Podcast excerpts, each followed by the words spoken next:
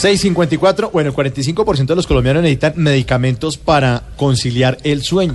Imagínese. Imagine cómo está la cosa. Sí, señor. La- según la Asociación Colombiana de Medicina del Sueño, 4 de 10 colombianos, oye, no le dé risa, 4 de 10 colombianos sufren de insomnio. ¿Se lo dije o no? Ah, bueno.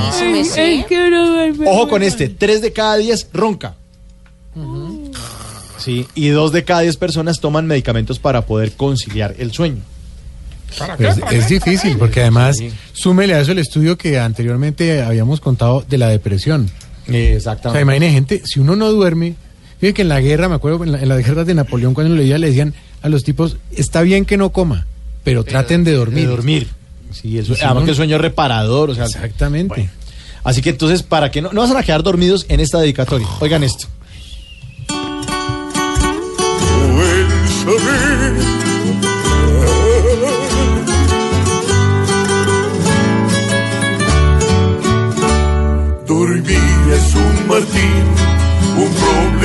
Y no es la almohada la que nos tiene así. La culpa es de las FARC, la inflación, el mínimo y el IVA, porque el doctor de arriba nos clava su aguijón que la gente no duerma es hasta culpa de santos y otros quebrantos que agobian la nación.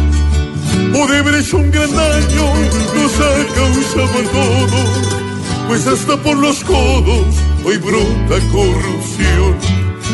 La gente anda despierta, volteándose en la cama, con crucigramas encima del colchón porque con tantas deudas y escándalos aparte, dormir se volvió un arte en vía de extinción.